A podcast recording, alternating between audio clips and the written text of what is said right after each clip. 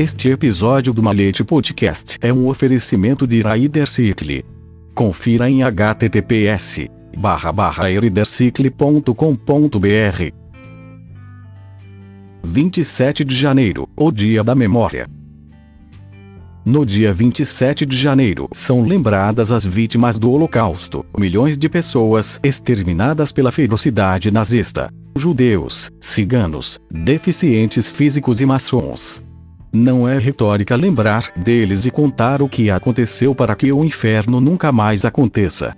Todos os regimes e ditaduras sempre perseguiram a maçonaria, que é a guardiã dos grandes valores que tornam a humanidade melhor.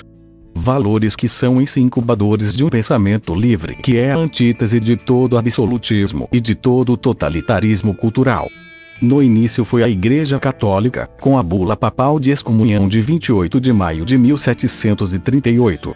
Depois vieram o fascismo, o nazismo, o franquismo e os regimes comunistas, com exceção, por motivos históricos, de Cuba. Como na Itália Benito Mussolini, Adolf Hitler também se opôs aos maçons.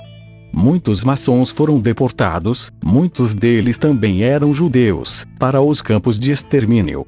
Classificados como internos políticos, eles se distinguiam por um triângulo vermelho invertido costurado na camisa. Seu número, o número daqueles que nunca voltaram dos campos de concentração, de acordo com várias fontes, ficaria entre 80 mil e 200 mil. Uma figura assustadora a caça ao maçom nazista. Mas sempre se falou muito pouco desse holocausto, do holocausto dos maçons. E apenas alguns anos atrás, no final de um longo e complexo trabalho de pesquisa, verificação e verificação, a grande loja da Inglaterra oficialmente confirmou, por meio um dossiê assinado por Davis Levis, publicou em sua revista The Square, a existência de protocolos nazistas que ordenavam a captura e eliminação sistemática dos maçons, não apenas na Alemanha Alemanha, mas em todos os países conquistados pelo Terceiro Reich. Hitler odiava os maçons livres, considerava-os inimigos ferrenhos de seu regime, inimigos que podiam ameaçar seu poder, só porque acreditavam no sonho de uma humanidade melhor. Não me esqueça, esquece-me não, a delicada flor azul do gênero Myosotis, pertencente à família Bordinaceae, tornou-se o símbolo de seu sacrifício por todos os maçons do mundo. Em 1926, o Forget Me Not Blue foi distribuído durante a Assembleia Anual da Grande Loja Zursone, que se reuniu em Bremen. O nazismo ainda estava muito distante. Mas em 1934, depois que Hitler chegou ao poder, a obediência maçônica alemã decidiu adotar a florzinha azul como emblema, em vez do quadrado e do compasso, para reduzir o risco de os irmãos serem reconhecidos pelos nazistas.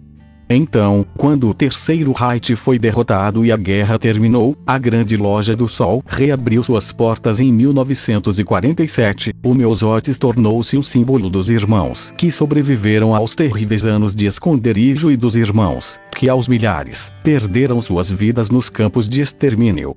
A entrada para Auschwitz, 27 de janeiro, é o dia da memória e nossos pensamentos devem ir para esses homens e todas as vítimas da violência nazista e fascista sem precedentes, que aniquilou milhões de pessoas consideradas indesejáveis ou inferiores.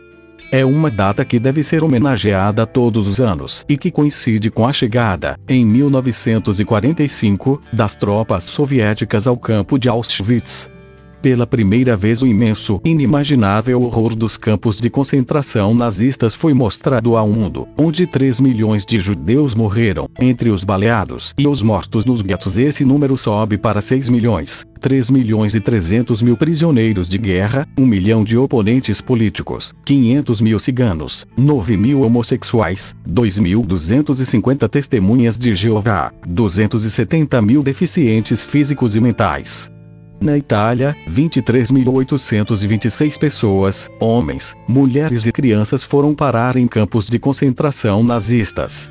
Do total 10.129 não retornaram.